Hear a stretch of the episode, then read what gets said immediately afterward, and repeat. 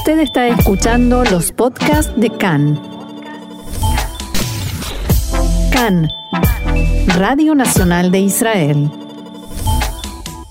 Y como lo indica la presentación de este espacio, estamos en la Bitácora de Israel, nuestro momento para recorrer este hermoso país, especialmente en estos momentos en que no podemos eh, pasear mucho por eh, el exterior, tiene su riesgo, tiene sus complicaciones y además Israel tiene tanto que ofrecer que vamos hoy a contar con la ayuda de Rubén Taube, quien es guía de turismo y nos va a llevar a pasear hoy. Hola Rubén, shalom y bienvenido acá en Español.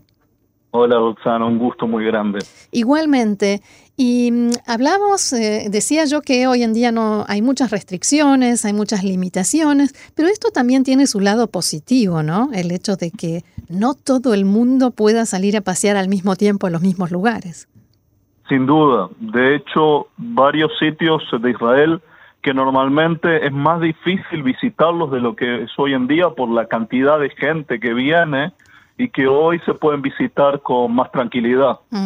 Bueno, vamos a hablar de uno de, empecemos por uno de esos, que ¿dónde nos recomendás ir a pasear en estos momentos eh, aprovechando esta circunstancia? Uno de los sitios más visitados de todo Israel, eh, el Parque Nacional con más visitas de Israel, se habla de más de medio millón de visitas anuales, es el Parque Nacional de Masada.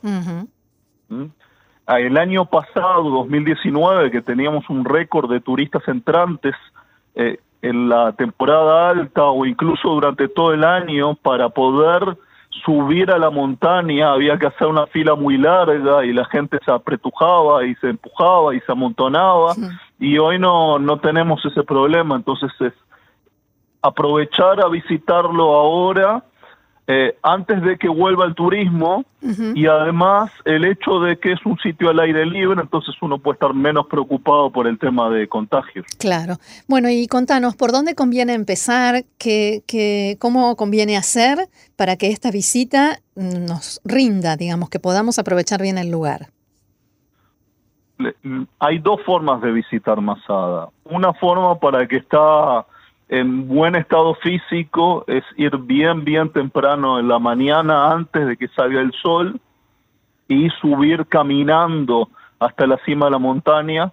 Ahora, eh, estamos hablando que es una subida de unos 400 metros que se va haciendo en zigzag por un camino que se llama el Camino de la Serpiente, porque justamente zigzaguea, lo menciona ya Flavio Josefo hace dos mil años y el que está con las energías y la fuerza física como para poder hacerlo, lo ideal es subir antes de que salga el sol para poder ver eh, la salida del sol desde arriba. ¿Y la gente normal?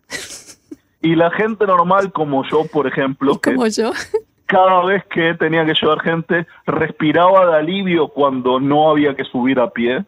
¿eh? Eh, teleférico.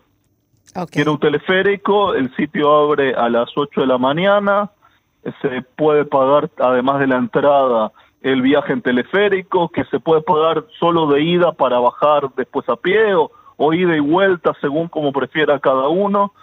Yo prefiero ida y vuelta en el teleférico. Eh, se sube al teleférico que te lleva hasta la cima de la montaña y después ahí sí, ¿eh? una vez que uno está en la cima de la montaña, va caminando y visitando el sitio arqueológico, eh, sobre todo los restos de eh, los palacios del rey Herodes.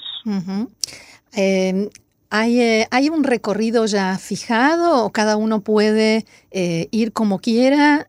¿Cómo, ¿Cuál es la forma, digamos, más efectiva de conocer el lugar? Ok, no hay un camino predeterminado. Por supuesto, la forma más efectiva de conocer un, eh, lugares con un guía turístico, pero no es imprescindible. Se puede también alquilar abajo una audioguía o puede uno ir caminando eh, en forma independiente.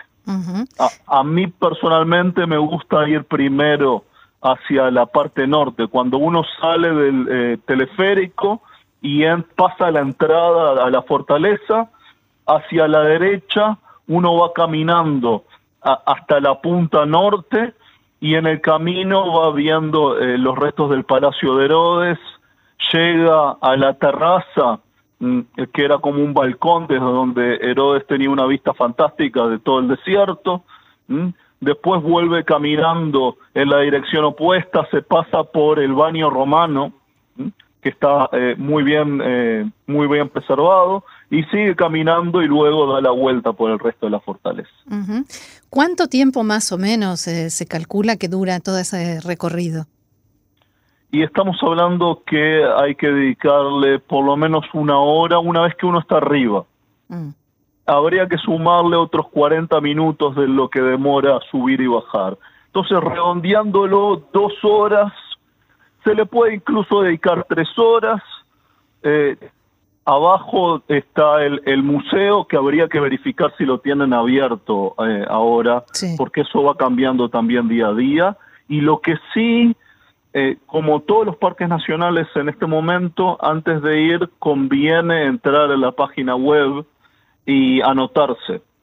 Claro, porque en teoría hay un límite de cantidad, ¿no? Así es, así es. Permiten solamente una cantidad de gente eh, limitada por hora para entrar al sitio. Entonces, si uno quiere asegurarse por completo que va a poder entrar, entonces tiene que anotarse. Y como para poder llegar eh, hay que viajar bastante, si uno sale de Jerusalén, por ejemplo, estamos hablando de una hora y media de viaje en auto, si uno viene de Tel Aviv, son como unas dos horas de viaje, entonces, si uno va a viajar todo ese camino hasta llegar a Masada, preferible asegurarse de que cuando uno llega sí puede entrar. Claro. A pesar de que como no hay tantos visitantes hoy en día, sería raro que uno llegue y no pueda entrar por amontonamiento de gente. Ahora, si uno llegó arriba, empezó a recorrer y se cansó o hace mucho calor y demás, y no puede hacer todo el recorrido, ¿qué le dirías a una persona? Esto, esta parte, no te la puedes perder, es lo más importante. Si estuviste en Masada, no te puedes ir sin haber visto esto. Bien, a, muchas veces yo llevo grupos eh, en dentro del grupo hay gente que no puede caminar, o por ejemplo una familia que va toda la familia y la abuelita no puede caminar, por lo menos que de todos modos suban hasta arriba del todo en el teleférico en este caso, y como mínimo ver la vista.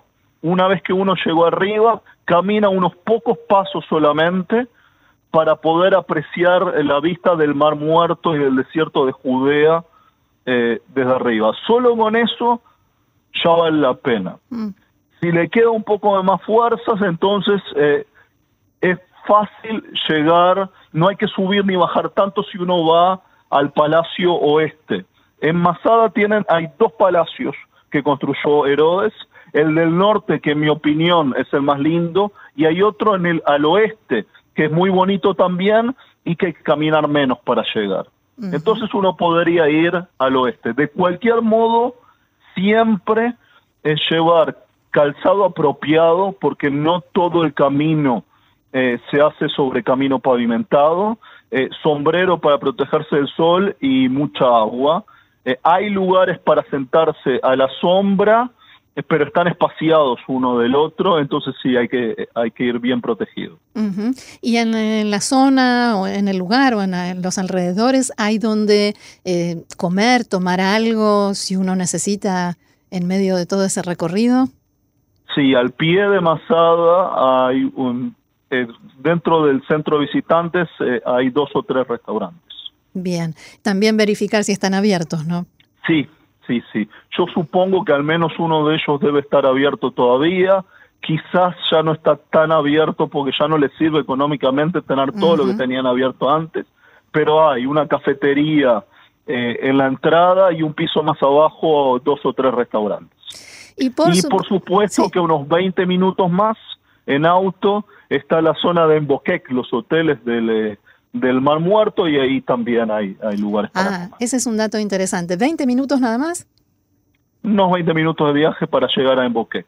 Y yo iba a decir que, por supuesto, llevar la mascarilla, guardar la distancia social y todo lo que, lo que hay que hacer para no contagiarse coronavirus y poder seguir paseando, ¿no? Ojalá que podamos seguir paseando sin parar cuanto más mejor. Claro.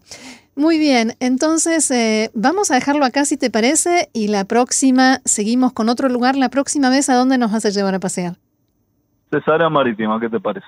Uy, me parece muy lindo y con este clima muy apropiado. Así que Rubén Taube, guía de turismo, muchísimas gracias por este paseo y será hasta el próximo. Saludos, hasta luego.